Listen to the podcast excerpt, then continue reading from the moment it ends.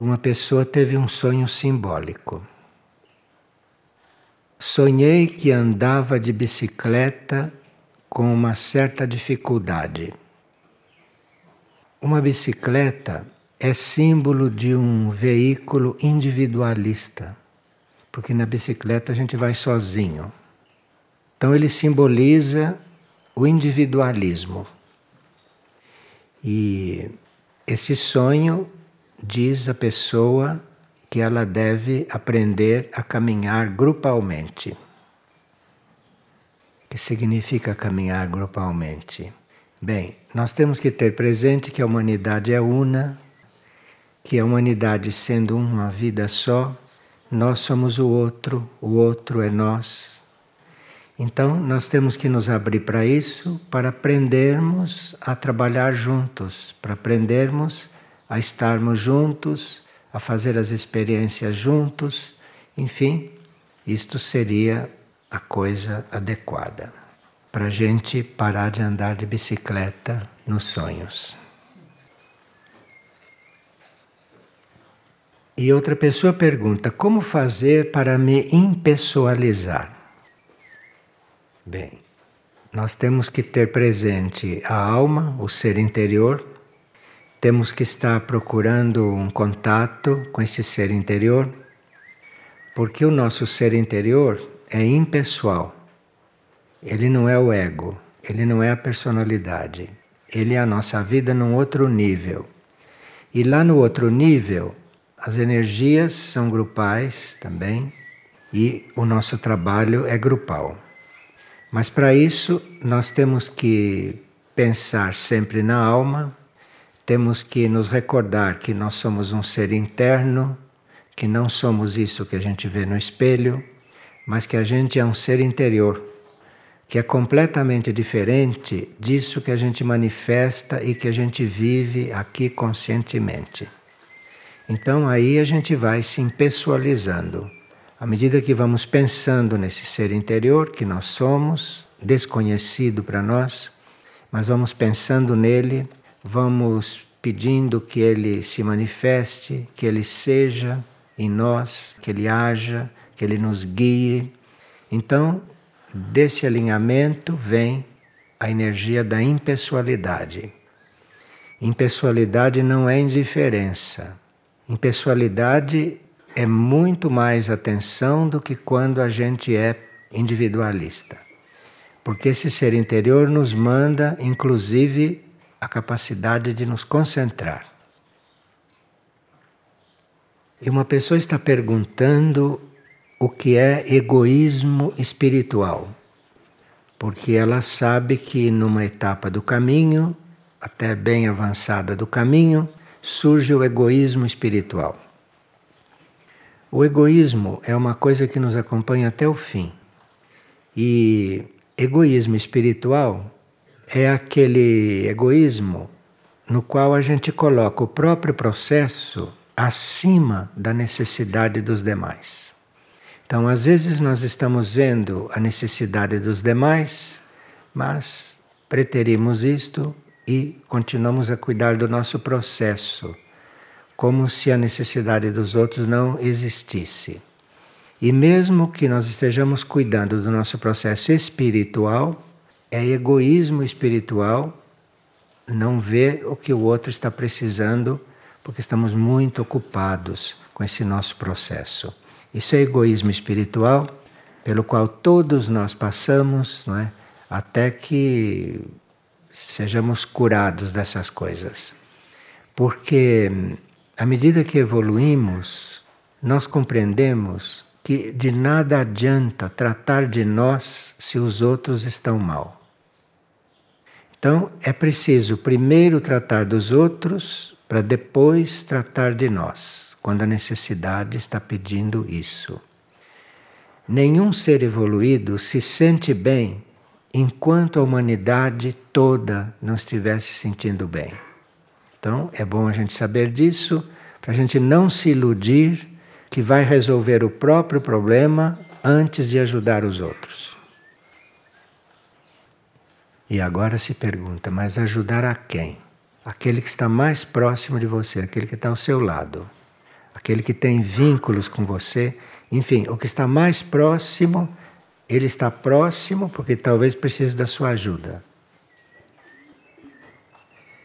E uma pessoa mandou esta frase: Mil são chamados, cem ouvem.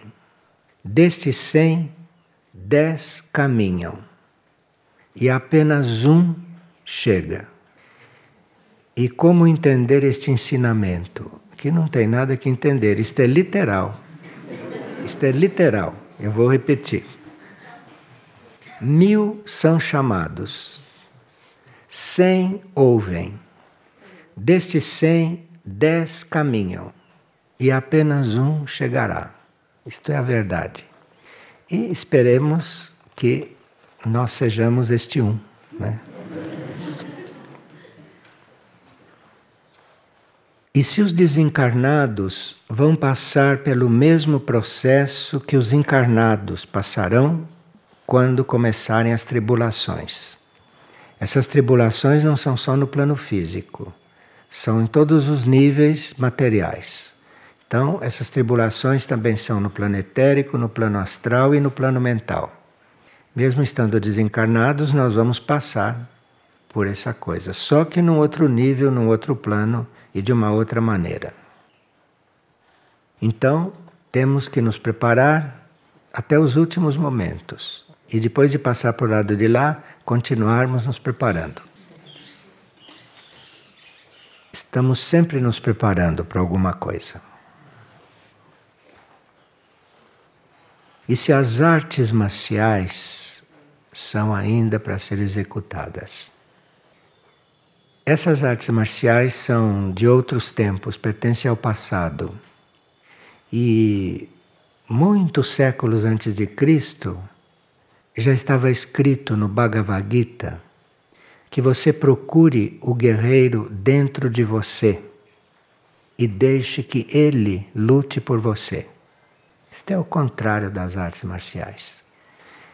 Então, procure o guerreiro dentro de você e deixe que ele lute. Você não tem nada o que lutar. Se todos fizessem isto, ninguém precisaria lutar por nada. Custa acreditar isto, não, mas é isto. Veja aqui. Uma pessoa tem um quadro com o rosto de São Francisco de Assis.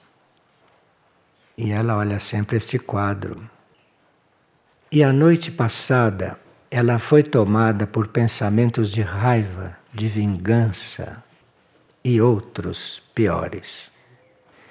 De repente ela ouviu um barulho e viu que o quadro, que estava bem apoiado, caiu. Caiu no chão. Que significa? É bom para você ver o que os nossos pensamentos podem produzir. E nesses últimos dias, diz uma pessoa, falou-se muito sobre a importância do pensamento. E se pode falar sobre ele depois que se atingiu a integração da personalidade? Então, o que a gente chama de integração da personalidade é a gente se trabalhar para saber o que pensa, né? só pensar o que quiser pensar, selecionar os pensamentos. É sentir só o que quiser sentir. Sentir aquilo que deve sentir e jogar fora aquilo que é mau sentimento. Jogar fora aquilo que é mau pensamento. E também controlar as atitudes físicas, controlar o corpo físico e o corpo físico só fazer aqueles movimentos que correspondem ao nosso movimento de consciência. Então, a partir do momento em que a nossa mente pensa o que nós queremos e não o que ela quer, a partir do momento em que o nosso sentimento sente o que deve, o que quer, que eu quero e não aquilo que ele quer, influenciado por tantas ilusões. E enquanto o meu corpo físico faz o que eu quero, então esses três corpos se alinham.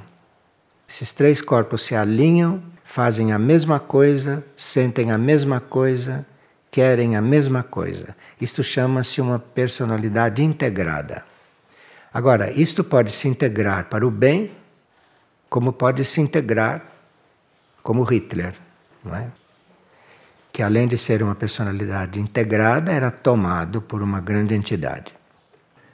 E essas grandes entidades, tanto as da luz quanto as outras, buscam personalidades integradas, porque essas são as que agem melhor, mais obedientes àquilo que é para ser feito. Então, trata-se de nós, ao integrarmos a personalidade, purificarmos os pensamentos, não é? purificarmos os sentimentos e controlarmos e purificarmos as nossas ações físicas. Aí temos uma personalidade integrada positiva. E o pensamento é fundamental para tudo isto. É o pensamento que coordena os outros corpos. É o pensamento que faz com que o sentimento obedeça e que o corpo físico também obedeça. Isto que as pessoas fazem do corpo fazer o que quer, descontrolado, comer o que quer, beber o que quer, dormir a hora que quer, isto tudo não ajuda a integrar a personalidade.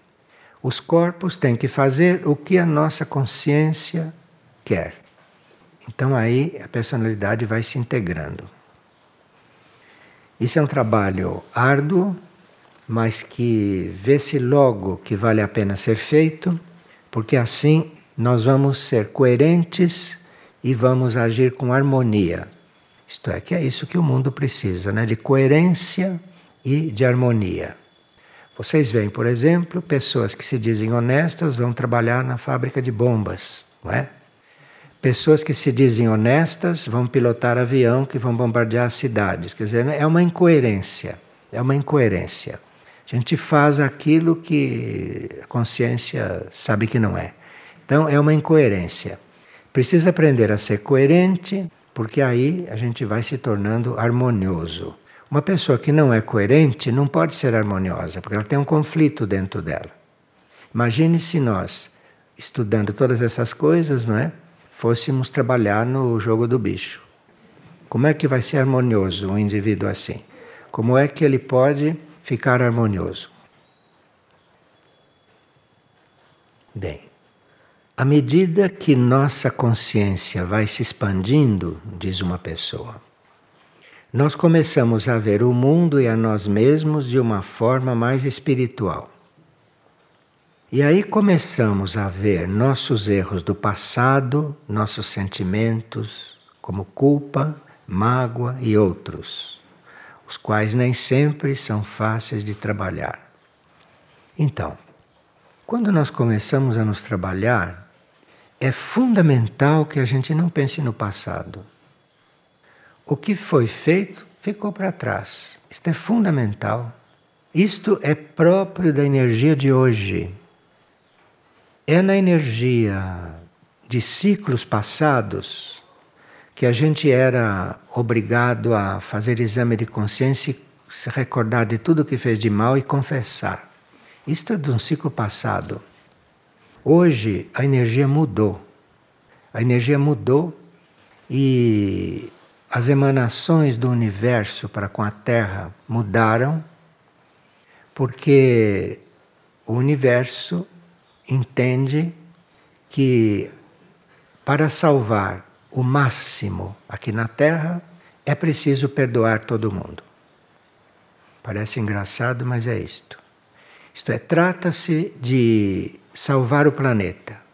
Trata-se de elevar a vida planetária. E o universo, que conhece todas as leis, encontrou lá uma lei do perdão e encontrou a lei da misericórdia, perdão e misericórdia. E usando essas leis, o universo resolveu perdoar todo mundo.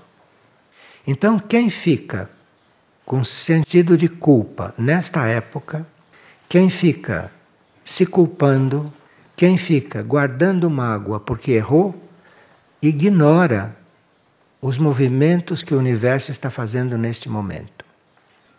E quando nós esquecemos, jogamos fora tudo o que fizemos de errado e decidimos ir para frente, para o alto e para dentro, vai conseguir. E isto não está contrário à lei do karma, não. Isso está sintonizando com aspectos superiores da lei do karma. Então, a graça, a misericórdia é hoje o que está à nossa disposição. De forma que só quem pensa nas próprias culpas e no passado está ignorando que a vida mudou, que isto faz parte de uma nova vida, de uma nova terra e de uma nova humanidade. Claro que para haver graça e para haver misericórdia, precisa que a gente não fique repetindo os erros. Senão esta lei não está atuando. Nós sabemos que somos agraciados, que somos perdoados, que estamos dentro da lei da misericórdia. Mas precisaria que a gente mudasse de atitude, que, a, que o passado ficasse para trás. Se a gente não muda de atitude, se a gente prossegue na mesma atitude, enquanto o universo perdoa, nós criamos novo karma. Está claro isso para todos? E foi falado numa partilha em São Paulo que nós temos excesso de líquido nos corpos. Como podemos colaborar com esse processo? O elemento líquido corresponde ao nosso corpo astral, ao nosso corpo emocional. Então, se a gente tem o emocional descontrolado, a gente cria líquidos no corpo, muito mais do que já existe. Nosso corpo físico é 70% de líquidos. E se a gente não controla as emoções, se a gente não educa as emoções, se a gente não purifica as emoções, esse 70% começa a subir. E sabem o que significa excesso de líquido, né? Significa menos fogo. E o espírito é fogo. O que é líquido é o corpo astral, é o emocional. O espírito é fogo. E o líquido apaga o fogo. E uma pessoa está perguntando como é que ele pode desenvolver a humildade. Você pode experimentar quando houver uma noite estrelada, você se deita no chão e fica olhando para o céu. Fica olhando para o céu estrelado. E fique aí o quanto você puder e quiser. Se você faz isto com frequência, você vai vendo que você vai ficando mais humilde. Se você tiver intenção de ficar humilde, né? Não adianta fazer isto se você tem aquele paviozinho aceso. E outra pessoa pergunta: se a inveja é um mal que corrói só o invejoso ou atinge também o invejado? Pois é. Bom, o invejoso vai sendo corroído por esse sentimento, né? vai sendo corroído até que um dia tem um câncer ou outra coisa qualquer. Então, esse vai sendo corroído. E claro que o que ele envia em matéria de pensamento, de sentimento e de vibração para o invejado pode também atingi-lo. Se ele não souber perdoar, se ele não souber ficar indiferente a essas ondas que são emitidas pelo invejoso. Então, nós podemos perceber que estamos sendo invejados. Tudo bem, você pensa em outra coisa, nem pense no invejoso, deixe para lá. E como se dá o processo de evolução nos reinos mineral, vegetal e animal? É um pouco diferente porque nós evoluímos também levados pelo nosso trabalho. Somos um indivíduo consciente do nosso processo. Os animais, os vegetais e os minerais evoluem também, mas não têm consciência do próprio processo. Um animal, mesmo que quisesse, ele não saberia como evoluir. Ele vai evoluindo naturalmente. E o animal precisa muito do homem para evoluir. Seria o homem o instrutor do animal. Porque ele evolui, mas ele não tem a consciência que o homem tem. Um animal tem um instinto de conservação, mas não tem a consciência de que está evoluindo, percebe? Se ele não encontra um ser humano que o ajude a evoluir, ele vai demorar mais como ser animal. Já o vegetal pode também evoluir se é tratado pelo ser humano corretamente. Porque o, enquanto o animal tem esse instinto e tem espírito de imitação, o reino vegetal tem sensibilidade.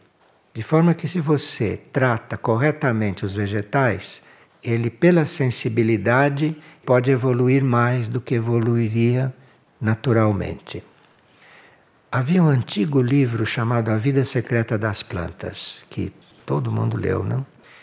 Ali se mostrava que as plantas reagiam favoravelmente de uma forma muito inesperada quando estavam em boa companhia de gente. Quando na casa das pessoas havia um bom ambiente, um ambiente feliz, descontraído, elevado, as plantas desenvolviam muito.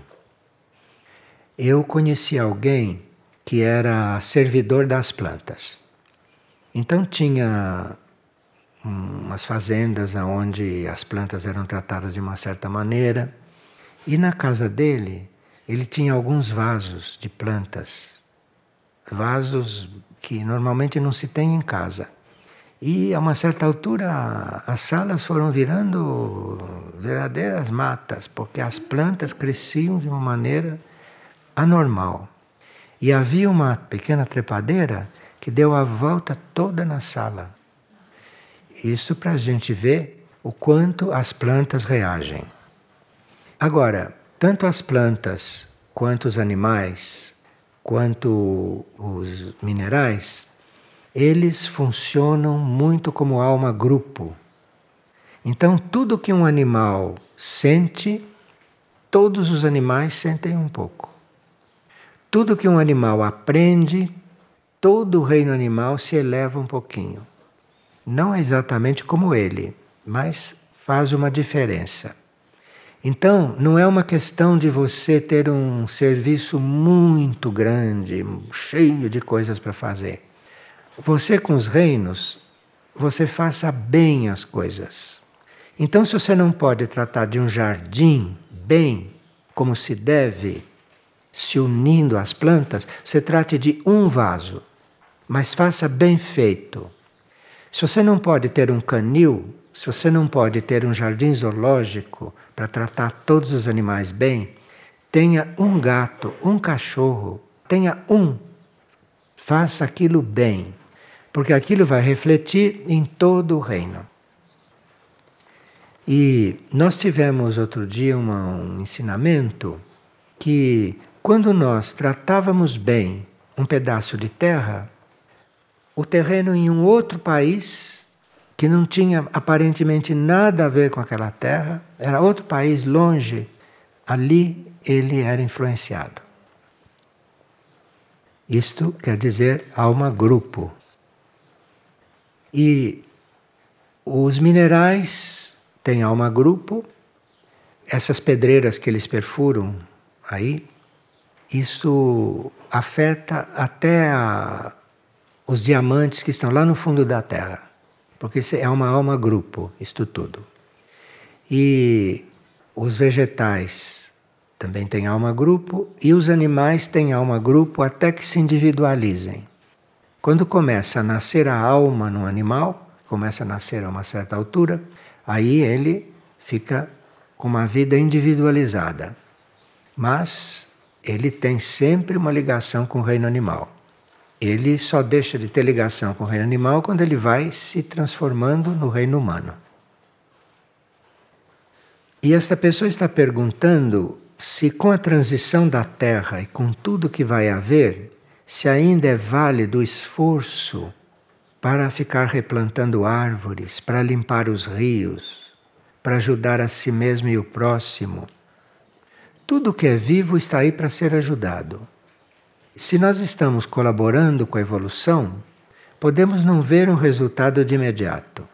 Mas ali a gente plantou uma semente, ali a gente entrou na lei evolutiva e algo que você está fazendo agora que parece que não está dando resultado algum, vai dar um resultado numa próxima encarnação daquele indivíduo.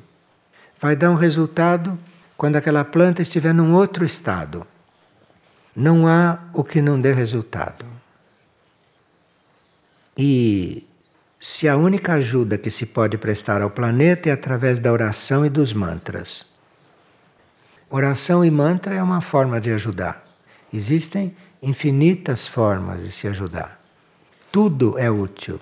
Tudo que for feito hoje é pouco. Porque nós não temos ideia da situação do planeta. Não temos ideia da ignorância e da escuridão em que vive a humanidade. Não temos ideia. Então, por mais que vejamos, estamos vendo pouquíssimo. Não estamos vendo o que isso representa dentro da lei evolutiva de atraso que a humanidade vive e que o planeta vive. De forma que mantra, oração, trabalho, serviço, pensamento, tudo isto, o quanto se puder fazer, será bom.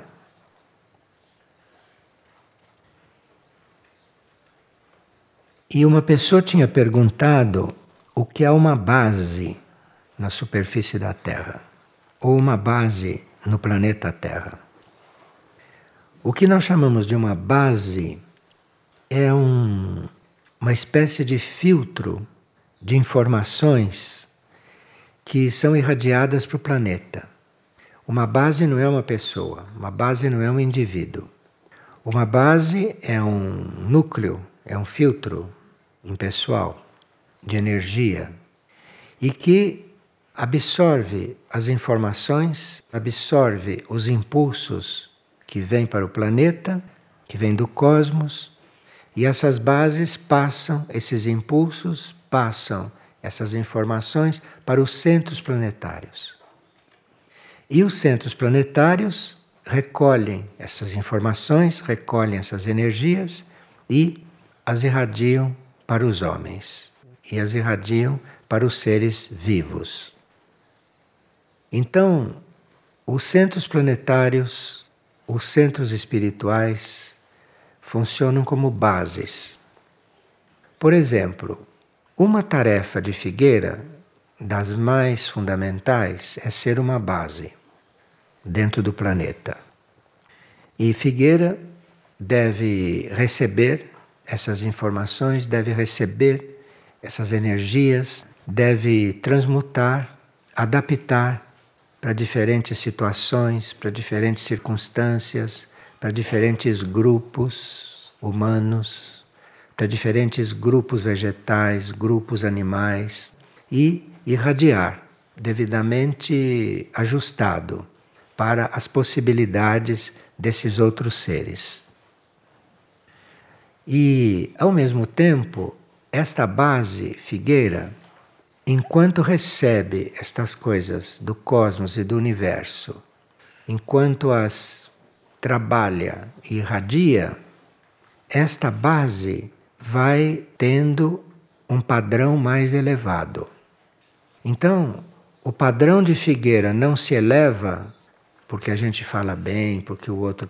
Não, não. Ele vai elevando o seu padrão à medida que trabalha como base.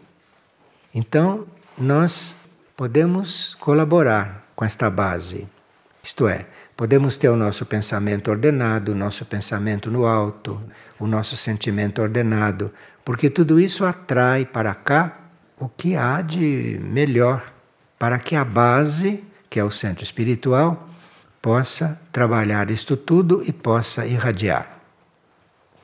Bem, em outras palavras, uma base portanto, Figueira, se funcionar como base, está transmutando padrões terrestres desvirtuados.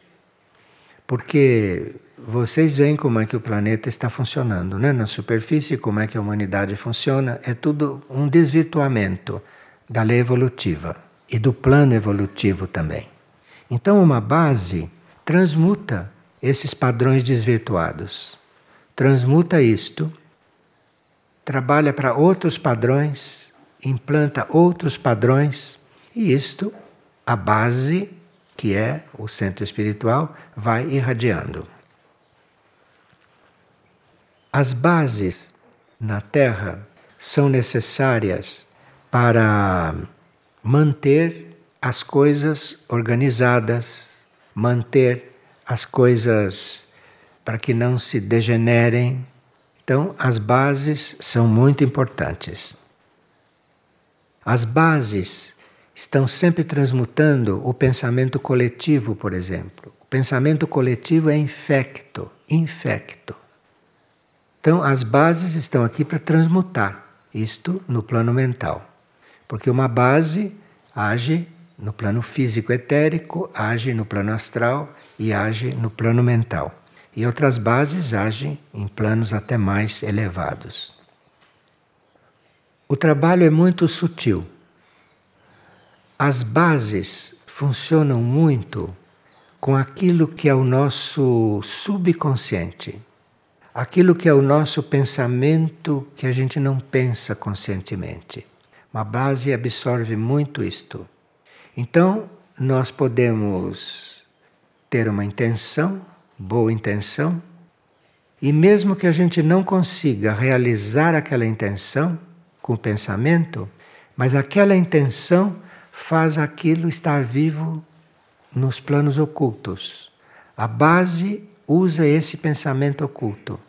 A base funciona também movimentada por esse pensamento que a gente chama de subliminar, que está embaixo do outro. Então, é muito bom que a gente saiba dessas coisas, porque mesmo que conscientemente a gente não consiga fazer porque o pensamento está muito viciado, mas está acontecendo. No fundo, isso está acontecendo. Tanto assim que o centro continua funcionando como base, não? E as bases planetárias continuam ativas. E duas pessoas estão nos cobrando porque nós íamos falar sobre o idioma Irdim, por causa do, dos mantras em Irdim, etc., para a gente ter mais consciência né, do que está lidando. Nós vamos aperfeiçoar esse estudo. Isto não vai ser um estudo só, porque o Irdim não é uma língua planetária, não é uma língua terrestre.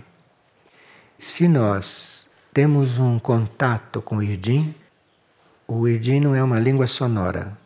Nós falamos o Irdim como som, porque é a nossa forma de começar a atuar com esse idioma. Mas o Irdim não é sonoro. O Irdim é silencioso. Mas nós temos que entrar nisto. Agora, o que é que o Irdim expressa? O Irdim não é ideia mental e nem conceito. Qualquer outro idioma exprime conceitos, né? Exprime ideias mentais. O Irdim não tem nada a ver com isto. O Irdim é um idioma que não é desta terra e para nós é muito difícil imaginar um idioma que exista que funcione como idioma, que funcione como comunicação entre os seres e que não tenha ideia mental e nem conceito. Isto é o Irdim. Por isso é que a gente evita ao máximo de traduzir um mantra em Irdim. Às vezes se dá uma ideia do que o mantra quer dizer para as pessoas poderem se ligar ao mantra. Mas na realidade, você não precisa saber o que o mantra quer dizer. Se você realmente vive o mantra, você não precisa ter a menor ideia do que ele quer dizer. Não precisa. Quer dizer, os seres cósmicos que se comunicam com Irdim não têm a menor preocupação. Eu não preciso ouvir uma Irdim, eu não, não preciso que aquilo emita um conceito para mim. Só aquele som que não é físico, que é o idioma, só aquele som que não é físico, aquilo passa o que tem que passar, sem emitir nenhum conceito. Vamos ver, não, se depois dessas considerações e depois da gente continuar esse estudo, se nós vamos entrar numa outra etapa com esses mantras, não? Se vamos entrar com uma outra etapa com o uso deste irdim. O irdim que nós estamos aqui recebendo e treinando, entrando em contato com ele, é o idioma usado nos mundos confederados, onde os seres têm um intelecto superior, não esse intelecto nosso. Nesse nosso intelecto, nós precisamos compreender as coisas. Então, para com esse intelecto humano nós começarmos a usar o Irdim, temos que ter um mínimo de compreensão pelo Irdim. Mas o Irdim é usado nos mundos confederados, onde a intelectualidade superior já está desperta. Então o idioma não serve para explicar as coisas, compreende? Quem usa o idioma não, não está usando para obter algum resultado. Aquilo é a natural comunicação nesses universos confederados e para esses seres, para essas consciências que já têm um desenvolvimento superior. Agora, nós, quando pronunciamos o Irdim, não, não teríamos que ver ali combinações de sílabas. Temos nada que está combinando as sílabas, como combinamos os nossos idiomas. Nós pronunciamos as sílabas. E o quanto mais inocentemente fazemos isto, mais a comunicação funciona. Porque ali trata-se de um som criador. Não trata-se de um som manejado pelo nosso intelecto, manejado pela nossa mente. Quando nós pronunciamos um mantra em Irdim, nós teríamos que deixar que aquilo crie alguma coisa, que aquilo seja criativo. Nós temos que estar inocentes quando pronunciamos, quando cantamos em Irdim. Temos que estar inocentes, temos que estar puros. Não temos que estar querendo entender nada, que é para aquilo poder agir. E abriu-se essa possibilidade de nós nos aproximarmos do Irdim para que o nosso processo evolutivo se acelere um pouco. Porque o trabalho do Irdim dentro de nós é um trabalho inconsciente, praticamente. Nós não temos consciência do que o Irdim faz quando nós pronunciamos este idioma.